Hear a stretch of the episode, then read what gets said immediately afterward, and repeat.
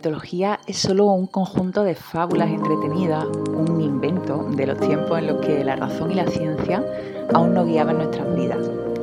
En este primer capítulo de Fogata quiero contarte cómo la mitología gastronómica puede ayudarte a conectar con tu propia historia, a encontrar tu voz y a transmitir tu relato a tu manera.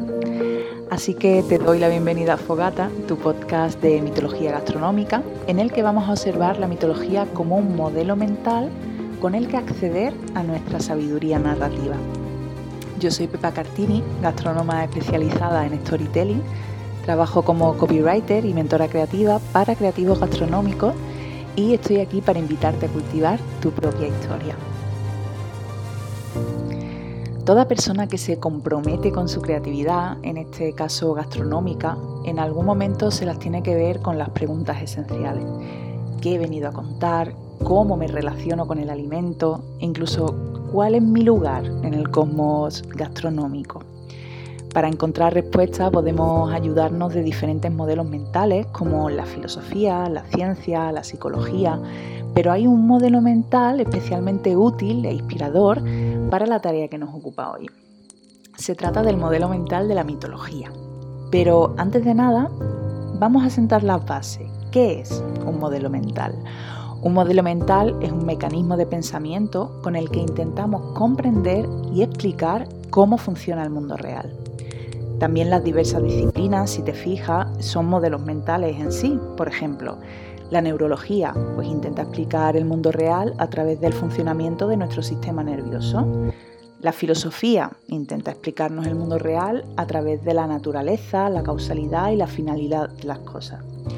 La psicología pues intenta explicar el mundo real a través de la conducta, los procesos mentales y la experiencia humana en general. Todas las disciplinas observan el mundo bajo su prisma.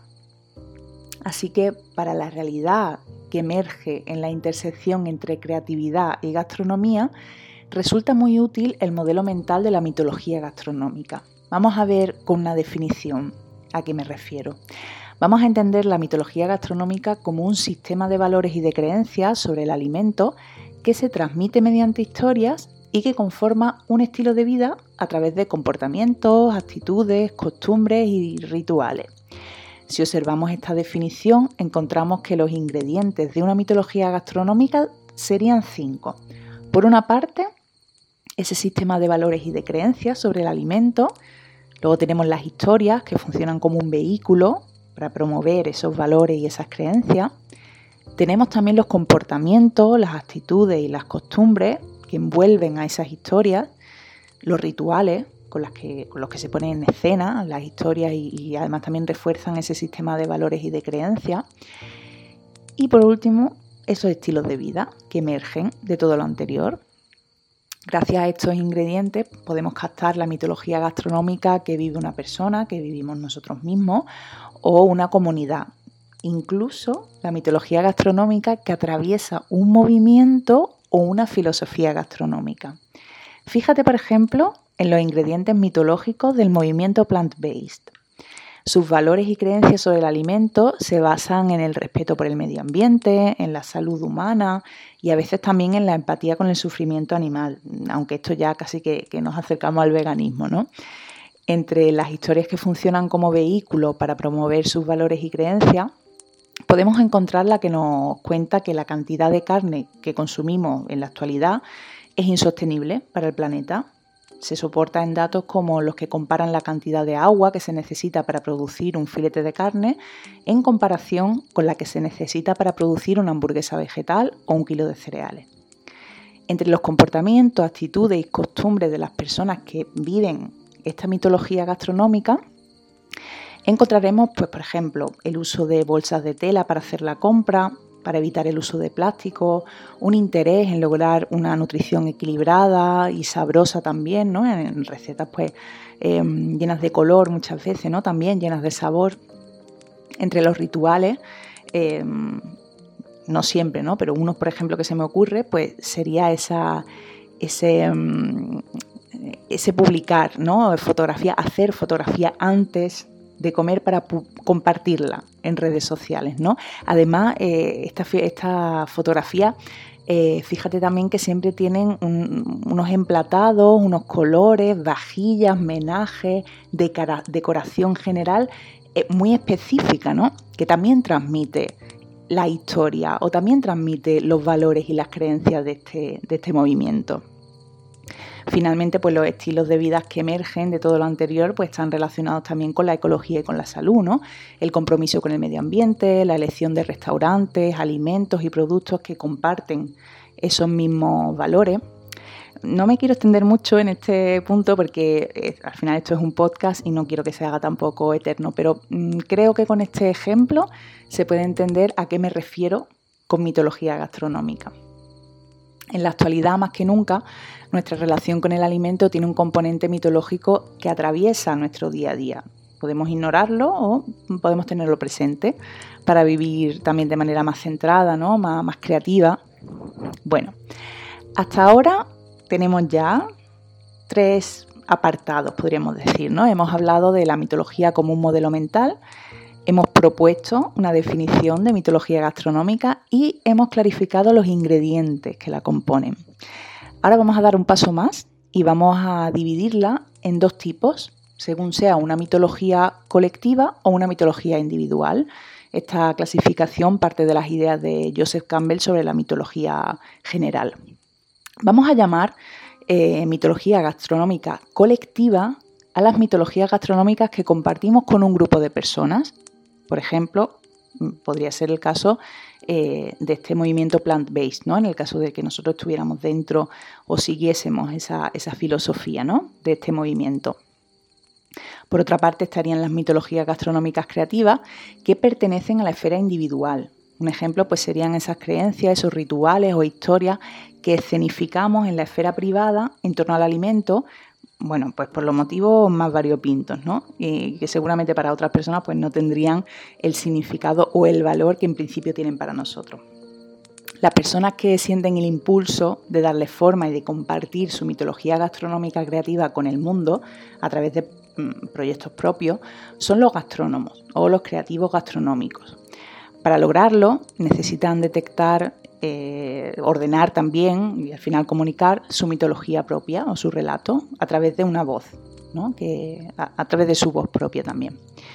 En creatividad gastronómica, este proceso de detectar, de ordenar y de comunicar su mitología o su relato a través de una voz propia se llama individuación o iniciación gastrocreativa. Y esta iniciación, al igual que toda iniciación, tiene una estructura que se puede escenificar de infinitas formas. De esta estructura han hablado diversos pensadores a lo largo de la historia, como pueden ser Platón, Carl Jung, Heinrich Zimmer, Joseph Campbell o Carol Pearson. El que puso nombre a esta estructura fue Joseph Campbell. Lo llamó monomito o viaje del héroe y podemos resumirlo en tres puntos. El primero sería, vamos a imaginar, una persona que está en una situación en la que se siente, bueno, pues siente cierta comodidad, o al menos es una, situación que conoce, ¿no? en la que sabe moverse, la famosa zona de confort, entre comillas. Bueno, en este caso, pues si nos lo llevamos a la mitología gastronómica, pues está en una mitología gastronómica colectiva sin prestarle mucha atención a su propia mitología gastronómica. Pero llegamos al punto número dos. Entonces sucede algo que a esta persona le hace ponerse en marcha, comenzando una búsqueda entra así en un mundo desconocido en el que encontrará numerosas pruebas que la van a retar y va a tener que enfrentarse a sus miedos, ¿no? A, su, a sus, eh, un poco a su sombra también, ¿no? En el caso de la mitología gastronómica, pues el gastrónomo o el, o el creativo gastronómico se enfrentará a la búsqueda de su mensaje, de su voz, así como a todo el proceso de dar forma a su proyecto. Si la persona consigue superar todos estos miedos, encontrará un tesoro y si consigue volver sana y salva al mundo conocido, podrá compartir el tesoro con el mundo, revitalizándolo y dándole un nuevo brillo. En el caso de la mitología gastronómica, pues el gastrónomo, el creativo gastronómico, habrá dado forma a su proyecto y podrá comenzar el camino de vivir su propia mitología gastronómica creativa y convertirla en una mitología gastronómica colectiva Un ejemplo lo podemos encontrar en el movimiento Slow Food de Carlo Petrini, que comenzó como una visión de su creador, o sea, de Carlo Petrini, y se fue convirtiendo poco a poco en todo un movimiento mundial. No todas las mitologías gastronómicas creativas tienen que convertirse en movimientos mundiales. A veces habitan pues, en una familia, en un barrio, en una comunidad de Internet. El punto está en que pasan de ser individual a colectiva, renovando ideas anteriores. Y como última parada en este primer viaje de exploración por la mitología gastronómica, quiero hablarte de una de sus características más relevantes. Una mitología gastronómica viva es siempre, siempre, siempre expresión del Zeitgeist, del momento. El Zeitgeist es una expresión alemana que nos habla del espíritu de una época, es decir, que una mitología viva siempre será hija de su tiempo y responde a las inquietudes y necesidades de la sociedad, de los individuos, de un momento y de un lugar concretos. Bien, vamos a dejarlo aquí en este primer capítulo. Eh, vamos a hacer, eh, antes sí, antes de cerrar, vamos a hacer eh, un pequeño repaso. Vamos a resumir todo lo que hemos visto en 10 puntos, como, como la guinda del pastel de este primer capítulo. Lo primero, habíamos visto, hemos empezado diciendo que mm, la propuesta un poco de este podcast de Fogata es pensar en la mitología como un modelo mental. Decíamos también que un modelo mental es un mecanismo de pensamiento con el que intentamos comprender y explicar cómo funciona el mundo real. El mundo real tiene muchas esferas, tiene muchas capas. ¿no? Nosotros en este caso, sin mm, negar las demás, vamos a mirar por la mirilla, ¿no? Vamos a verlo también eh, desde, este, desde este modelo mental de la mitología. Una mitología gastronómica, decíamos que es un conjunto de un sistema, un sistema de valores y de creencias sobre el alimento que se transmiten mediante historias y que conforman un estilo de vida a través de comportamientos, de actitudes, de costumbres y también de rituales. Los ingredientes de una mitología gastronómica pues serían ese sistema de valores y de creencias, esas historias que funcionan como vehículo para promover el sistema de valores y creencias, también los comportamientos, las actitudes, las costumbres que envuelven esas historias, los rituales con los que se ponen en escena esas historias y que refuerzan los valores y las creencias, y finalmente pues ese estilo de vida que emerge de todo lo anterior. La mitología gastronómica decíamos también que puede ser colectiva o creativa. Las colectivas pues son las mitologías gastronómicas que compartimos con un grupo de personas pues que tienen creencias, valores, percepciones similares a nosotros, ¿no? Por otra parte, la mitología gastronómica creativa mmm, trata de son, o son nuestras mitologías gastronómicas individuales que conforman, seamos conscientes o no, nuestra historia. Los gastrónomos o creativos gastronómicos sienten el impulso de dar forma a su mitología gastronómica creativa y compartirla con el mundo. Lo hacen a través de proyectos propios.